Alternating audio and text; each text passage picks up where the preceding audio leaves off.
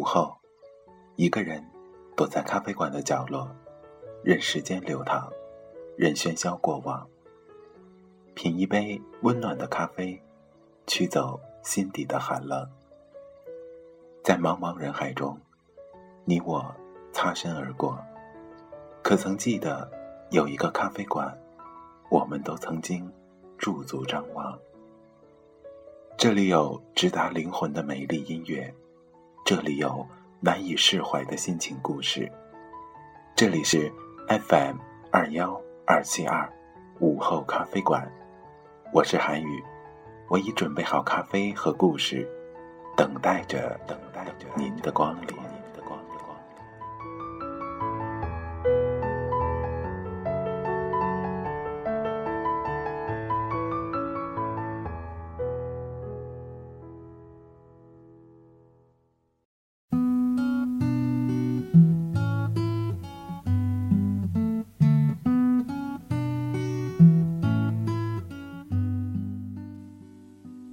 亲爱的听众朋友们，大家晚上好，这里是 FM 二幺二七二午后咖啡馆，我依然是每天晚上都会准时出现在虚拟的电波中，用温暖的声音陪伴着你的主播韩语。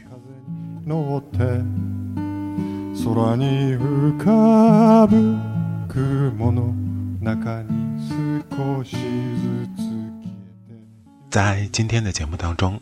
韩语将为大家带来一部韩语最近刚刚看的日剧《深夜食堂》。其实关于这部剧，相信很多呃听众都有所耳闻，甚至已经看过。但韩语一直没有缘分来去看一下这部口碑比较好的日剧。直到昨天凌晨，然后韩语睡不着，然后随手拿起身边的 Pad，翻开了几个。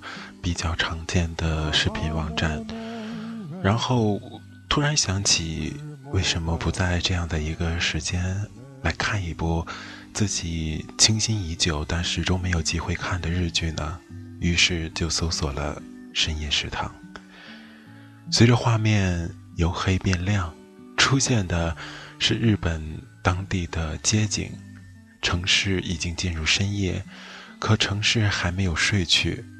街道上来来往往的人群，霓虹灯的展板，处处都是，而舒缓的吉他乐就在耳边响起，就是各位现在听到的。好了，让我们共同走进今天的午后咖啡馆。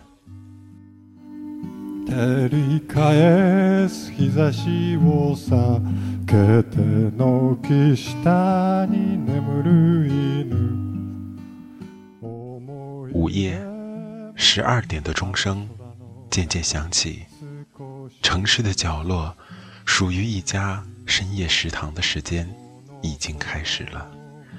虽然这家食堂的菜谱只有猪肉套餐，但你想吃的。只要老板能做，都可以点，这就是老板的经营方针。特殊的风格和怀旧的味道，招来了不少的客人。大家喝着酒，吃着自己钟情的食物，在这里，他们卸下了一天的疲惫，谈论着遇到的趣事，或是独自品味忧愁。在食物的香气里，在深夜特有的幽静和食堂内遥遥的暖意之间，一出出，一件件，充满着浓厚人情味的故事，被娓娓道来，有喜有悲，暗合着食物的酸甜苦辣，人生百味，尽在这个小小的深夜食堂里。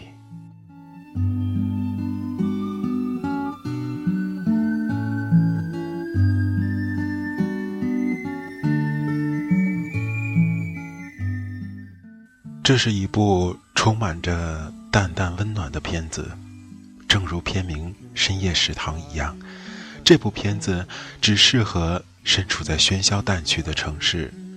每当夜晚来临，静静的去欣赏，伴随着铃木长吉温暖深沉的声音，每一集仿佛都在诉说着人生的百味，也让我们在喧嚣浮躁的现代都市生活里，重新找到那个真实的自我。每一集看完，可能你会发出这样的感慨：“哦，淡淡的生活也不错啊。”这部片子可以给心灵足够的慰藉，同样。这部片子也真正的诠释了，唯有爱与美食不可辜负。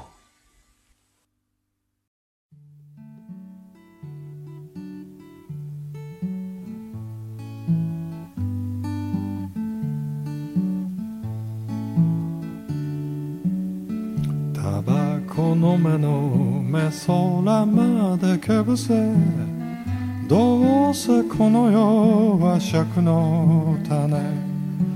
煙よけ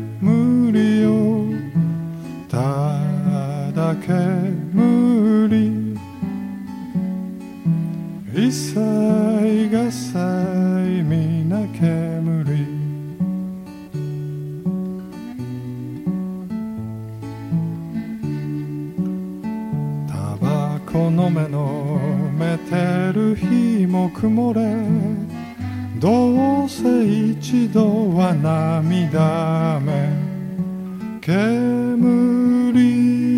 よけ。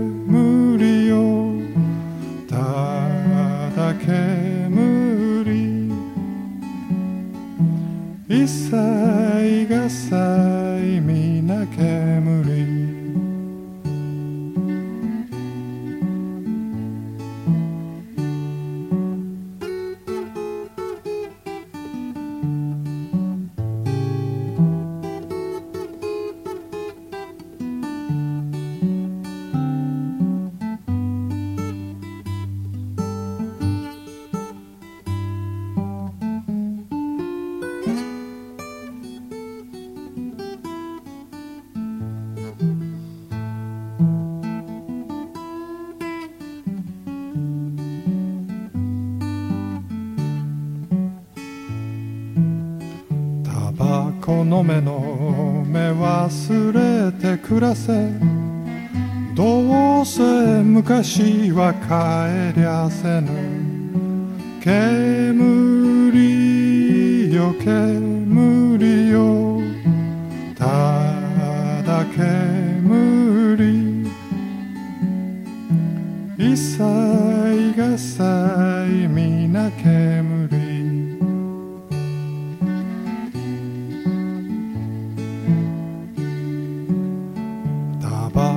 の目の目あの世もけぶれ。どうせなくなりゃのの煙。煙よ煙よただ煙。一切が細身な煙。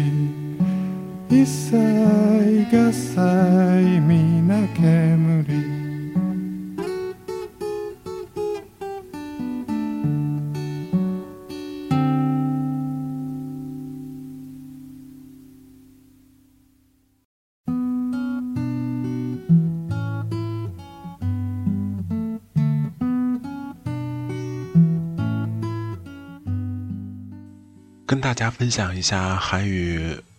看这部日剧的一些感受吧，目前还没有看完，停留在第六七集左右的这样一个进度，但仅仅是前几集，每一集的故事都会给韩语一些感动。这部日剧的情节也好，或者说它的节奏也好，不是非常快，甚至说有些慵懒的缓慢，你可以在剧情中完全的放下自己，只是跟随着音乐，跟随着。剧中人的情感，来找到自己。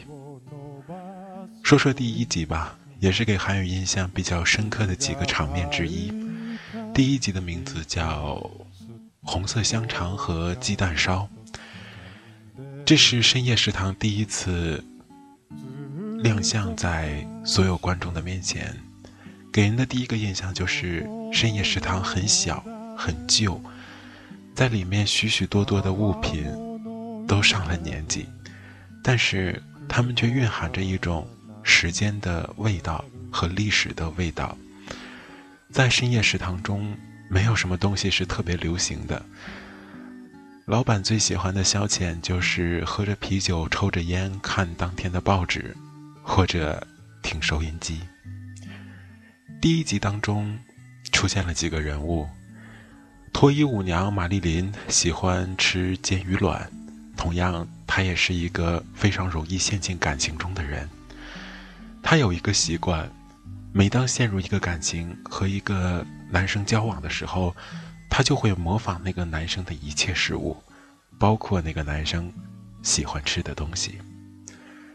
黑社会小龙固定的点餐是煎红香肠。他第一次到深夜食堂时，跟随着小弟咋咋呼呼的，感觉有点找茬的意思。在老板拒绝了鲍鱼呀、龙虾呀、鱼子酱等高级食材后，小龙。一脸深沉地说：“有香肠吗？红色的那种。”老板说：“有的，要不要切成章鱼的形状啊？”从那以后，小龙每次过来都会点一盘煎红香肠，而娘娘腔的紫菱总是点一份鸡蛋烧。自从紫菱吃了小龙的煎香肠之后，便喜欢上了小龙。可两个男人怎么会有爱情呢？小龙是黑社会，有一次遭人暗算，受伤住院，紫菱就带着煎香肠和鸡蛋烧去看他。两个人之间从来没有表达出任何的爱意，或者说想牵手走下去的感动，但韩宇看到这时，依然觉得内心很温暖。是啊。爱情就是这样，我不在乎你爱不爱我，只要我能爱你，就很好了。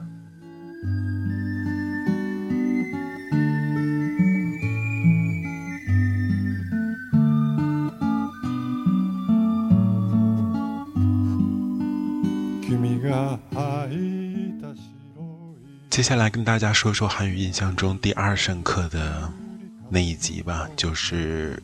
第二集猫饭。呃，深夜食堂的营业时间是凌晨十二点到第二天早晨的七点。可有一阶段，每天早晨六点半左右，都会有个女孩匆匆忙忙的到店里，然后问老板有没有猫饭。猫饭其实就是喂给猫吃的饭，在热气腾腾的米饭上撒上刚刚爆好的鱼片。然后淋上酱油，这也是老板最喜欢吃的一种饭。和这个女孩聊天之后，老板得知这个女孩叫美幸，她是一个不知名的歌手。之所以每天早晨六点左右来到这里吃饭，不是因为工作的太晚，而是她没有自己的歌曲，就一个人躲在 KTV 里唱着别人的歌。老板得知美幸的这些经历之后，建议美幸把自己的海报贴在店里，因为有一位作词家是老板的常客。有一次，大家在讨论美幸能不能成名，能不能把歌唱给所有人听，于是老板就帮助美幸在店里办了一次个人演唱会。那位作词家听了美幸的歌声。为他量身定做了一首歌，名字叫《迷路的猫》，讲述了一只小猫，一只流浪猫，在偌大的城市中找不到自己应该去的地方。也正是由于这首歌，美幸登上了音乐巅峰，连续几周的歌曲排行榜第一，甚至进入到了红白歌曲大战。频繁的演出让美幸。身体越来越差，直到有一次从台上下来之后，晕倒在化妆间里。后来得知，他患了绝症。在临去世前那一个月，美幸拖着疲乏的身体和憔悴的面容，再一次的来到了深夜食堂。他坐在了老位置，跟老板说：“我想吃一碗猫饭。”那碗猫饭，美幸只吃了一口，然后就趁老板不注意，悄悄的离开了。后来，得知美幸死后，店里所有的常客都聚到深夜食堂，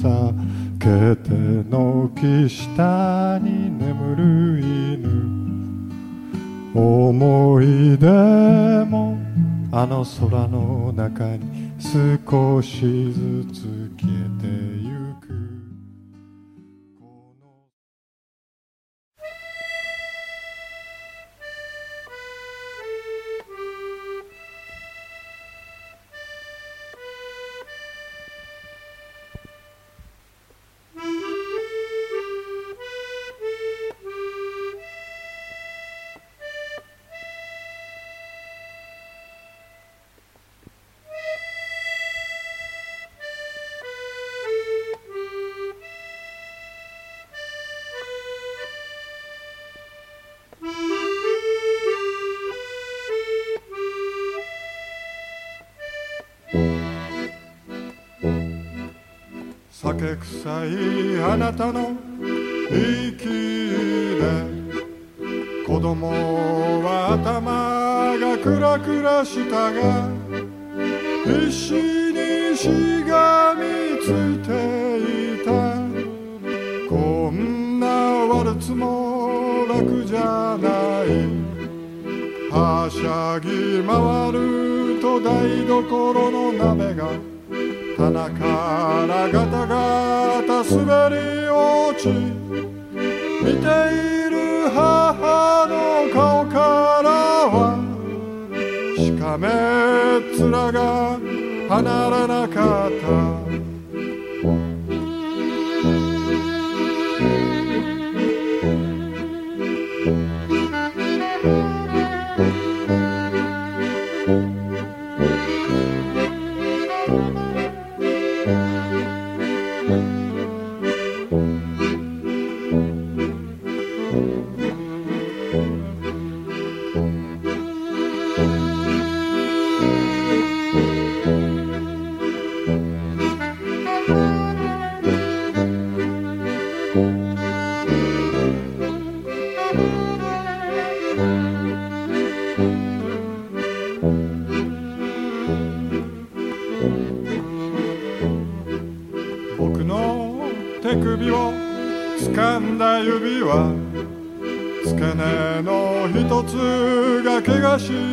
たあなたがステップをしくじるたびに耳がバックルにこすられた。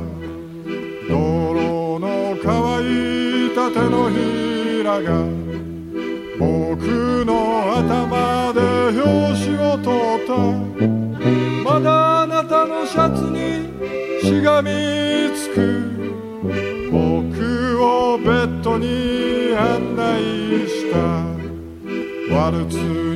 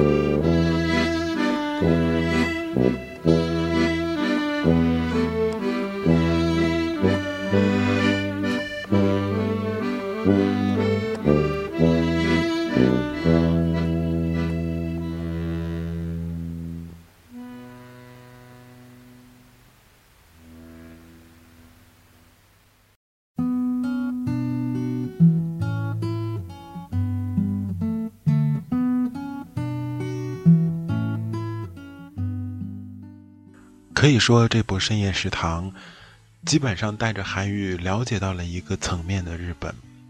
提起日本，其实真的有很多话要说。有人说，日本就是一个变态的民族，和中国之间的矛盾，始终成为了两个民族之间不可调和的鸿沟。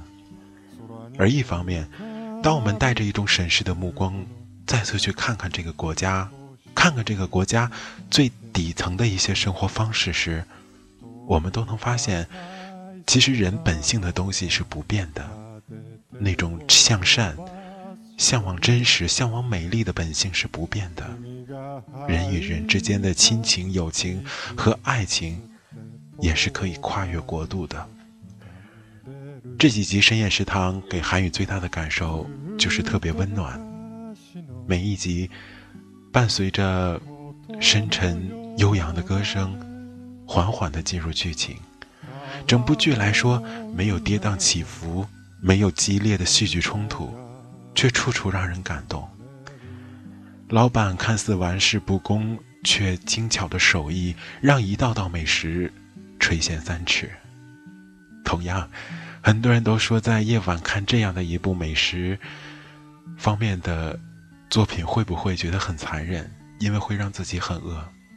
其实，韩语可以在这儿负责任的说：如果你真的去看了这部剧，你绝对不会因为美食而感到饥饿，反而剧中人与人之间的关系、剧情的设计会让你忘记食物对你的诱惑，甚至在那一瞬间，食物已经变成了一种符号，它寄托着感情，寄托着希望，寄托着人与人之间那一段难以割舍的情怀。